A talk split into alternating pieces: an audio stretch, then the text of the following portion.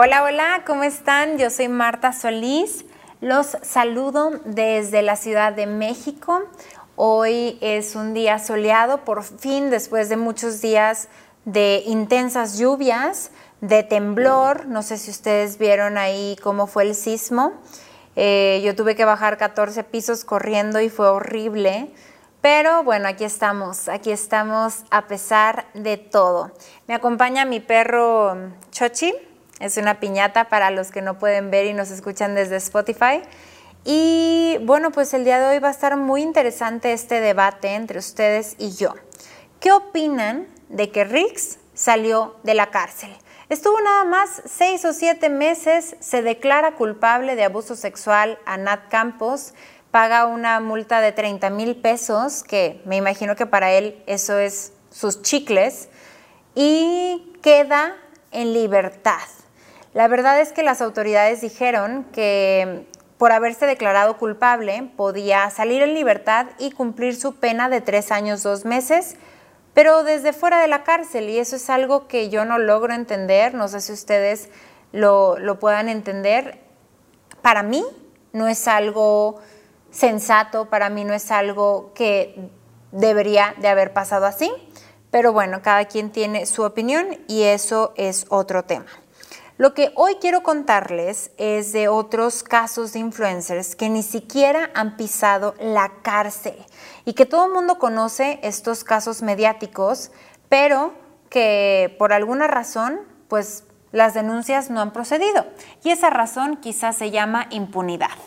Así que siéntense, vamos a platicar, tómense un cafecito, si hace mucho calor, pues tómense, no sé, un refresco bien frío. El primero de los casos que les quiero decir es que hace un mes, en agosto, tres influencers en Guadalajara, Jalisco, empezaron a grabar y a transmitir en vivo y fueron con un migrante. Le dijeron que si le dejaban tocarle los genitales, le iban a dar 500 pesos. Todo esto lo transmitieron en vivo, repito, y al final le entregan un billete falso al migrante. Y bueno, pues obviamente el caso se hizo viral, fue una burla y un abuso sexual por parte de los influencers llamados las chiquirrucas y, se y, muchos usuarios en redes sociales denunciaron que esta no era la primera vez que estos hombres se burlaban de personas vulnerables o en situación de calle. Y la verdad es que es una pena haber tenido que ver esto, es una pena que esto suceda en pleno siglo XXI, es una pena que suceda en nuestro país, en México, y es una pena que le sucedan a los migrantes. O sea, de por sí, cada uno de ellos tiene su propia historia como para que unos mexicanos vengan y se burlen de estas personas. En fin, después, días después salieron los influencers a pedir disculpas y pues las autoridades están investigando el caso, pero hasta la fecha no ha sucedido nada más. El otro caso que les quiero compartir es el del influencer Memo Aponte, que fue denunciado a través de redes sociales por haber supuestamente pedido a sus fans o a menores de edad fotos íntimas que le mandaban a través de Telegram. Y eh, pues salieron muchos, muchas denuncias ahí en redes sociales de muchas niñas que contaban su, pues sí, su experiencia con Memo Aponte. Y lo único que sí sucedió fue que fue expulsado de la Universidad Ibero por temas de violencia de género después de que una de las alumnas de la institución metiera una queja formal en contra de Memo Aponte. Pero pues las autoridades ni sus luces. No hemos visto nada legalmente, no ha avanzado ninguna denuncia y simplemente se quedó en un caso mediático. Ahora, vamos a hablar de Ricardo Ponce.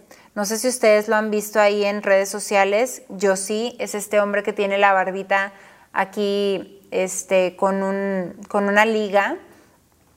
Es pelón, me parece. Y fue denunciado por Mary Wick y donde ella denuncia sobre una secta sexual. ¿Qué sucede? Pues miren, Ricardo Ponce daba estos retiros espirituales en Bacalar y invitaba pues obviamente a muchas mujeres y a muchos hombres que no solo iban de México, también eran de Colombia y de otros países. Se dice que los retiros eran carísimos, no sé, 40, 50 mil pesos, y supuestamente iban a sanar las emociones, iban a sanar los conflictos que tenían en la familia, iban a superar las pérdidas de seres queridos, etc. Total que Ricardo Ponce supuestamente aprovechaba que las mujeres estaban abiertas emocionalmente, que estaban llorando, que estaban débiles, por así decirlo, y entonces les, les empezaba a hacer como un tipo de coco wash y en la noche las invitaba a cenar o las invitaba a su departamento y ahí es donde tenía relaciones sexuales con ellas. Hay muchísimas eh, testimonios, muchísimos testimonios en la página de Instagram Denuncia a Ricardo Ponce. Ahí se pueden meter, pueden leer o incluso ver los testimonios y la verdad es que pues sí llama bastante la atención. Las autoridades de Quintana Roo, cuando esto se dio a conocer, fueron al hotel en Bacalar, donde hacía los retiros Ricardo Ponce, catearon el hotel, que fue más show mediático que nada, y de ahí no sucedió nada más. Ricardo Ponce desapareció unos meses, unas semanas, y luego regresó a redes sociales como si nada hubiera pasado. Él negó todo y ahorita sigue pues dando sus cursos, sigue dando sus terapias, sigue dando estas sanaciones y las denuncias que pusieron todas estas mujeres pues han quedado impunes, ¿verdad? Porque ninguna procedió hasta la fecha. Y ya finalmente para cerrar con, con este tema, no sé si también se acuerden del caso de Daniela Berriel. Ella denunció eh, por supuesto abuso sexual a Eduardo Ojeda, que supuestamente se habían ido a Acapulco y pues ahí había este hombre abusado sexualmente de ella y además también señaló a este actor Gonzalo Peña de haber presuntamente sido cómplice de los hechos. Miren, hace unos meses la Fiscalía General de Guerrero sí detuvo a Eduardo Ojeda, pero Después de algunas investigaciones, a los pocos días quedó en libertad y las autoridades declararon que era inocente. Por ahí se habla de unas pruebas de ADN y no sé cuánto más, pero luego luego cerraron el caso, no se volvió a hablar de él y está en libertad, por supuesto. Pues ¿Qué está sucediendo? No lo sé, porque las autoridades supuestamente sí hacen eh, lo que tienen que hacer y luego dejan tan rápido libres a estos presuntos agresores. Y tengo que decir presuntos porque si no me meto en conflictos.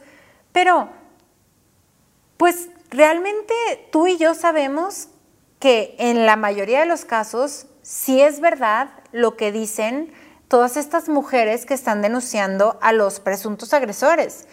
Y hay impunidad, hay impunidad. La verdad es que la lista de los influencers que están relacionados con estos temas de abuso sexual es muy larga. No, no se las quiero contar todas ahorita, pero pues no sé, realmente no sé qué sucede, no sé por qué algunos sí son señalados, algunos sí van a la cárcel pero salen tan rápido. No logro entender por qué hay estas lagunas legales. Eh, y cómo algunos sí se ven privilegiados y algunos no, como Justop, que ella sí fue luego, luego a la cárcel. Así funciona la justicia en nuestro país. No sé ustedes qué opinen. Por mientras, yo me voy a ir por una nieve que se me antojó. Em, y seguiremos platicando de esto. Cuéntenme si les gustó esta plática, esta charla. Cuéntenme ¿Qué opinan de estos casos que les comenté? ¿Cuál de todos estos les llamó más la atención? ¿Cuál de todos estos han, les han dado ustedes seguimiento? Porque es importante seguir hablando de estos casos y que no se nos olvide, como tampoco se nos debería de olvidar lo que sucedió en la línea 12 del metro aquí en la Ciudad de México. Y bueno, pues nada más para decirles que yo soy Marta Solís, me pueden encontrar en Instagram como M-A-R-T-H Solís y ahí me pueden escribir todo lo que ustedes piensen, todo lo que ustedes crean y por favor, tengan más cuidado al momento de que ustedes le pican seguir en redes sociales, ya sea en Facebook, Twitter o Instagram, YouTube, a ciertas personalidades que no deberían de tener ni nuestra atención ni, ni pues nuestros clics en estas redes sociales. Tengan cuidado a quienes siguen porque después hacemos famosos a personas que no deberían de ser famosas y que tampoco deberían de gozar de ciertos privilegios. Hasta la próxima. Yo soy Marta Solís. Les mando un besito y bendiciones.